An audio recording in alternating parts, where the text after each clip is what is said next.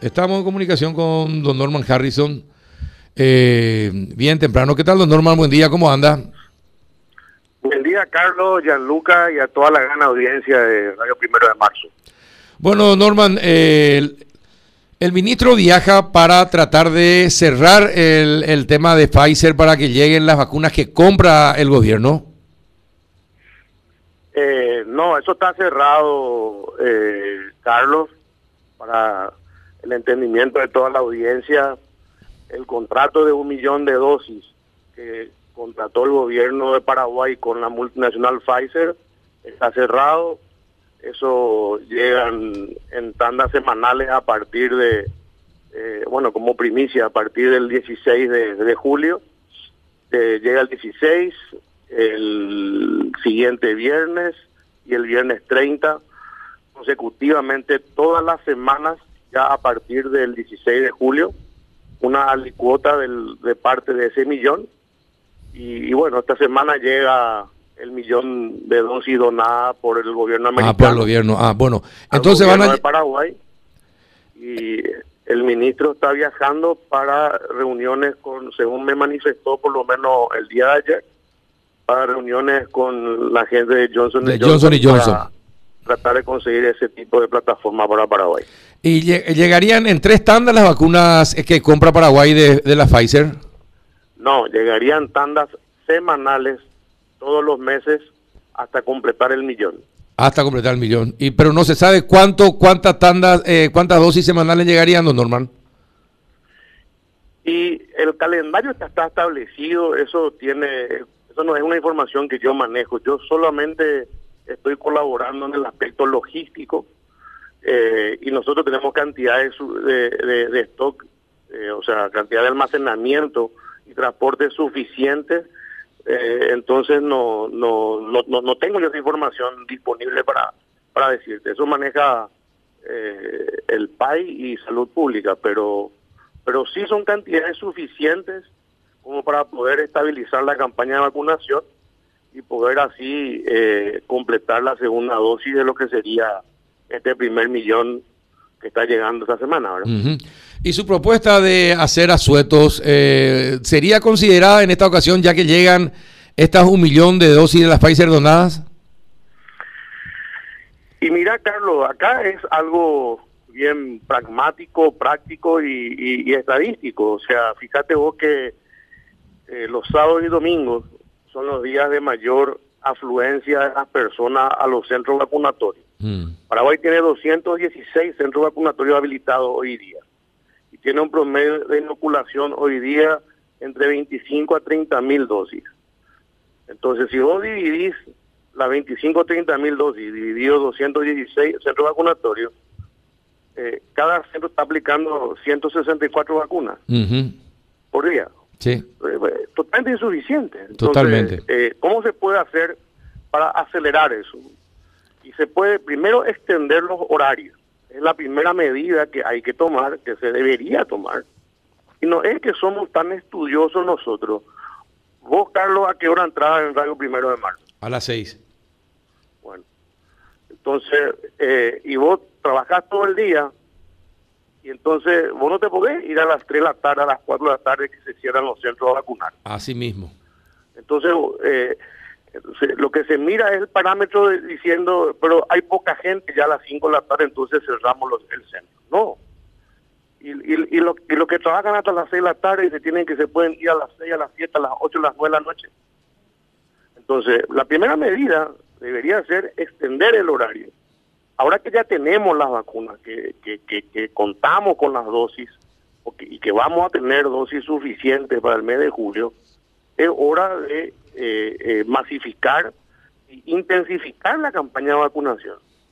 Ese es nuestro, eh, nuestro entendimiento y lógicamente un país hermano como Chile, también bastante tecnológico y bien práctico, ha cerrado, ha hecho confinamiento en, en, alrededor de Santiago hasta hace 15 días. Entonces, ¿cuál es la propuesta que tenemos nosotros para no hacer más confinamiento? Bueno, declarar uno o dos días de feriados sanitarios y poder en ese en ese feriado, enganchar con un sábado domingo de manera, no de manera que se preste para la joda, de manera que se preste para hacer una campaña sanitaria para poder en tres o cuatro días inocular 400 mil o 500 mil dosis. Paraguay tiene esa capacidad para poder hacer. Vamos a tener la Latirí, 8 mil vehículos por día, 1.600 vacunas por hora se va a poder aplicar en, en el Latirí. Saquémoslo el jugo a toda esa inversión y hagamos las cosas como no, no, no es como se deben hacer, como lo hicieron otros países. Claro, para eso es imprescindible contar con las vacunas en cantidad suficiente. Bueno, la primera fase eh, eh, de la nueva administración, tanto de el ministro Euclid Acevedo como el ministro Borba, que tomaron dos carteras, una sanitaria y la otra de relaciones exteriores, con, con, con, déficit en el tema de, conseguir vacunas, porque la gestión era, era deficiente anterior, y a partir de, del mes de marzo eh, que asumieron, eh, intensificaron la búsqueda, se sentaron con las personas adecuadas, eh, convocaron a, la, a, a, los laboratorios y bueno, y hoy, un poco más de tres meses después, estamos ya recibiendo las vacunas gestionadas, porque se gestionó, porque se ocuparon eficientemente de gestionar y de conseguir las vacunas. Ahora viene, ya, tenemos la vacuna, ahora viene la fase 2. Fase 2 es, bueno, intensificamos, estamos últimos en Sudamérica en cantidad de vacunación por habitante. Cierto. El target objetivo es 4.2 millones de paraguayos que tienen mayores de 18 años que tienen que inocularse. Bueno, eh, hasta de enero a junio se aplicaron un poco más de 600 mil vacunas, 600 mil dosis. Sí, aunque sea con primera dosis. Que tenemos es que este mes vamos a recibir una cantidad importante. Entonces el desafío es que este mes de julio inoculemos 1.3 millones de dosis. Eh, y entonces, de esa manera, vamos a poder avanzar rápidamente, porque aparte de eso, Carlos, la primera dosis te aplicas hoy, por hacer un ejemplo, a, los 21 días, en el caso de Pfizer, es la segunda dosis, en el caso de Astra es, eh, eh, es a cuatro semanas, a partir de cuatro semanas y también las otras plataformas. Entonces, y a partir de los 15 días de tu segunda dosis, recién adquiere el cuerpo el 100% la inmunidad. Entonces, la carrera de velocidad es para que paraguayos, la población, esté inmune al 100% en el menor tiempo posible. Ahora, don Norman, una, una cuestión. Ahí, eh, de quédese un ratito ahí, por favor.